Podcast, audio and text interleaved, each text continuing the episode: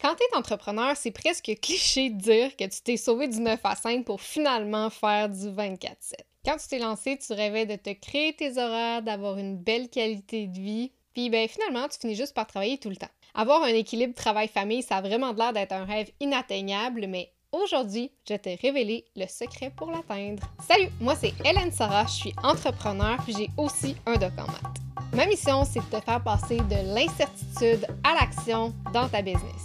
En calculant une coupe d'affaires, je t'aide à savoir exactement quoi faire quand dans ton entreprise, comme est-ce que tu peux te permettre de travailler 30, 25 ou même 20 heures par semaine? Quand est-ce que tu dois engager? Combien de contrats tu peux prendre le mois prochain sans faire d'heures supplémentaires? Ou bien même, est-ce que ta business est vraiment rentable? Ah, l'équilibre pro-perso. Ben, pour le fun, je me suis amusée à trouver quelques tips and tricks qui, en théorie, te permettraient de l'atteindre. Donc, entre autres, laisser tomber la perfection, se déconnecter, bouger, prendre le temps de prendre le temps, devenir plus productif au travail. Bon, c'est vraiment nice tous ces trucs-là, puis honnêtement, j'ai rien à dire.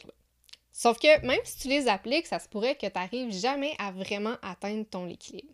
C'est pour ça qu'il y a vraiment un truc à faire avant tout ça qui va lui te permettre d'atteindre ton, euh, d'atteindre ton équilibre finalement. Je vais commencer par te parler du problème principal. Quand t'es pas capable d'atteindre ton équilibre, c'est en gros que tu travailles trop. Hein? On se mentira pas là-dessus. Euh, c'est rare que c'est parce que tu passes trop de temps pour toi.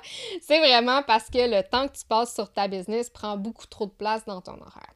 C'est-à-dire que tu travailles, tu travailles, tu travailles, tu as des tâches tout le temps. Puis en réalité, même si tu es capable d'accomplir chacune des tâches de façon plus efficace, même si tu es capable de juste te forcer à prendre une journée off, à travers tout ça, tu n'es quand même pas dans une situation d'équilibre.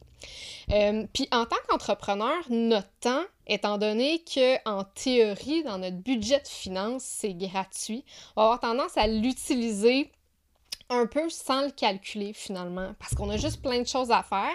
Donc, on utilise notre temps pour réaliser l'ensemble de ces tâches-là. Tu sais, ce qui est fou là-dedans, c'est que si tu avais des employés, le temps de tes employés, tu l'utiliserais pas nécessairement de la même façon. Probablement que tu essaierais de calculer un minimum, ben, combien de tâches sont vraiment capables d'accomplir, euh, quelles répercussions ça a sur ta business. Mais cet exercice-là de comptabiliser la rentabilité du temps, on l'applique très rarement à nous-mêmes. Euh, parce que justement, ben, euh, des fois, on, ne considère pas qu'on est sur, euh, sur notre propre payroll. On euh, on considère pas que, euh, tu sais, comme un employé qui travaille 35 heures semaine, par exemple, pour un certain montant d'argent, ben nous, tu sais, même si tu travailles 40, 50, 60 heures, ça fera pas nécessairement une différence sur ta paye. Donc, tu fais juste utiliser ces heures-là sans vraiment trop les compter. J'aime beaucoup faire l'analogie avec le budget parce que, tu sais, en affaires, tu n'as pas le choix de te créer un budget de finances. Tu n'as pas le choix de te créer un minimum de prévisions financières qui, non, sont pas obligées d'être. En fait, je te le conseille pas de les planifier à la scène près, mais en gros, tu prends tes principaux postes de dépenses puis t'estimes en fonction de tes projets et de tes revenus projetés où, en fait, l'argent va se déplacer. Euh, fait que l'idée avec, quand tu fais un budget, c'est d'optimiser un petit peu chaque dollar pour le mettre dans, euh, dans un bloc qui euh, va te donner le plus possible d'argent à la fin. Fait par exemple, tu vas dépenser en marketing, tu vas dépenser pour euh, des gens pour faire ta tenue de livre, tu vas dépenser sur des logiciels pour t'aider à être plus productif, justement. Fait que ton budget, tu l'alloues de façon intelligente dans ta business pour te permettre de mieux rouler, de mieux fonctionner, puis down the road, de faire plus de revenus. Maintenant, quand on parle de budget, moi j'aime beaucoup l'appliquer aux heures qui sont disponibles. Puis en fait, c'est un peu ça le secret, c'est de se faire un budget de temps. Euh, puis on n'en fait pas souvent justement parce que c'est une ressource qu'on pense qui est gratuite. Sauf que c'est à cause de ça qu'on est incapable de avoir une, une, belle qualité de vie finalement parce qu'on ne restreint pas notre temps. Mais tu sais, quand je te dis que j'aime le comparer à l'argent, c'est que quand tu fais un budget en argent, justement, tu essaies d'optimiser l'ensemble de toutes tes petites dépenses. Fait que tu essaies de voir en fonction de l'argent que j'ai disponible pour être capable de maximiser l'impact de cet argent-là où je dois l'allouer. Mais en réalité, si tu le fais avec ton temps, tu vas être capable d'être plus efficace en le faisant aussi. Donc, la façon que j'applique ce principe-là à ma business, c'est que je me définis un nombre d'heures par semaine maximale pour lesquelles je veux Puis ces heures-là de travail, c'est mon budget temps, si on veut. Donc, pour moi, personnellement, c'est 20 heures de travail par semaine. Puis, c'est des heures que je prends, mettons, assis devant mon ordi, en train de parler à des clients. C'est vraiment des heures de travail actifs qui sont planifiées. Puis là, je veux juste apporter une nuance parce que je le sais qu'en tant qu'entrepreneur, on a tout le temps la tête qui est pleine de projets. On pense tout le temps plein d'affaires. Euh, tu honnêtement, je te mentirai pas. Euh, ça arrive très souvent, par exemple, pendant que ma petite euh, fait sa sieste, que je me ramasse à travailler parce que là, j'ai une idée qui vient de popper, tu sais. Mais dans le fond, ces heures de travail-là, ils sortent un peu de mon budget. C'est comme des, heures de parascolaire, si tu veux, que j'alloue à ma business. Puis, je m'assure que les tâches qui sont vraiment critiques et importantes au bon fonctionnement de mon entreprise soient budgétées. Donc, euh, je te disais que je passais 20 heures par semaine à travailler. Maintenant, je me dis pas seulement que je travaille ces 20 heures-là par semaine. Donc, les 20 heures que je vais travailler, je vais les répartir en différents postes de dépenses de temps. Donc, 50 de mon temps va être alloué sur des tâches que j'appelle de production.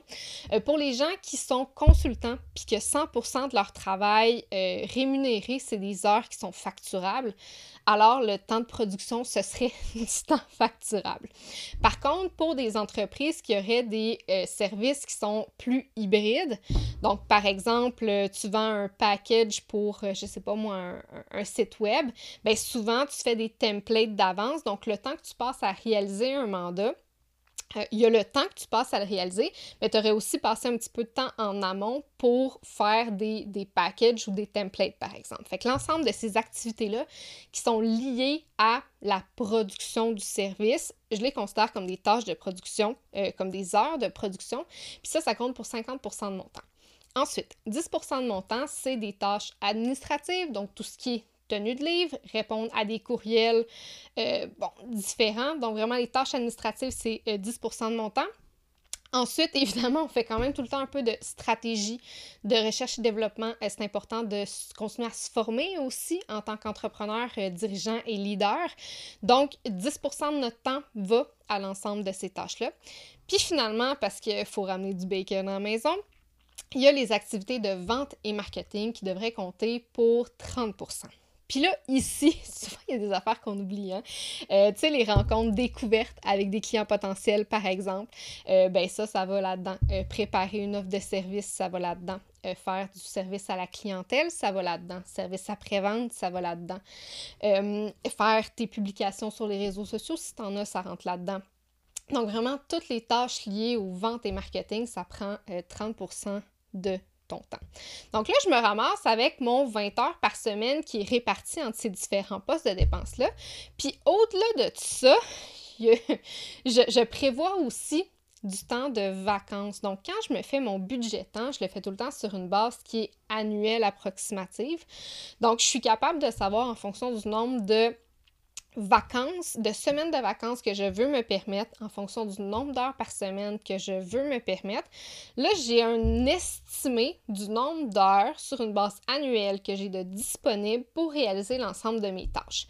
Ce qui est super intéressant rendu là, c'est que je suis autant capable de savoir exactement combien de clients au maximum je peux prendre. Donc, d'avoir une idée quand même assez précise de mon chiffre d'affaires maximal que je suis capable d'aller chercher. Mais je suis aussi capable de, par exemple, euh, moi je sais que j'adore faire du contenu. Hein? Fait que le temps que je vais passer à créer du contenu pour réseaux sociaux, infolettes, etc., quand je ne le comptabilise pas, quand je ne le planifie pas, mais mon Dieu, tout s'en va là-dedans. Donc maintenant que je sais que j'ai un certain nombre d'heures disponibles dans ma semaine et dans mon année au complet, je suis capable de faire du euh, reverse engineering, puis d'estimer combien de chaque type de publication je suis en mesure de produire, puis ça me permet de protéger mon temps. Parce qu'en fait, c'est ça le secret, c'est de protéger son temps en le budgétant. Puis c'est en faisant ça que tu es vraiment capable de te permettre d'avoir une belle qualité de vie parce que tu restreins tes ressources disponibles, tu restreins ton temps qui est disponible, puis tu budgètes tes activités d'affaires en fonction de ce temps disponible. Donc, au lieu de préparer ton année en disant Hey, moi j'ai plein de beaux projets, comme on fait tous, hein, je suis pas la première à tomber dans ce panneau-là. Euh, je veux faire, euh, je sais pas, 3, 4, 5 webinaires. Euh, je veux publier deux fois par semaine sur les réseaux sociaux. je veux créer une nouvelle formation en ligne, je veux euh, servir, euh, je sais pas, moi, 10 clients le mois prochain. Euh, là, c'est beau, tous ces projets-là, puis c'est super ambitieux, puis c'est important d'avoir des objectifs qui sont ambitieux. Sauf que d'avoir un budget temps, ça te permet de comptabiliser l'ensemble de tes projets puis de t'assurer que tu as vraiment le temps de les réaliser. Fait comme ça, tu te crées en même temps des objectifs qui sont atteignables. Tu te permets, en fait, tu t'offres le luxe de ne pas faire d'overtime parce que toutes tes heures sont équilibrées. Sont équilibrées en fonction de tes objectifs et des projets que tu veux faire. Fait que ça fait en sorte que, euh, en théorie, en théorie, si tu t'embarques pas dans plus de choses que ça, ben tu es capable de te permettre d'avoir un équilibre vie personnelle puis vie professionnelle parce que ta business apprend un certain nombre d'heures dans ta semaine et dans ton année qui sont déjà prédéterminées.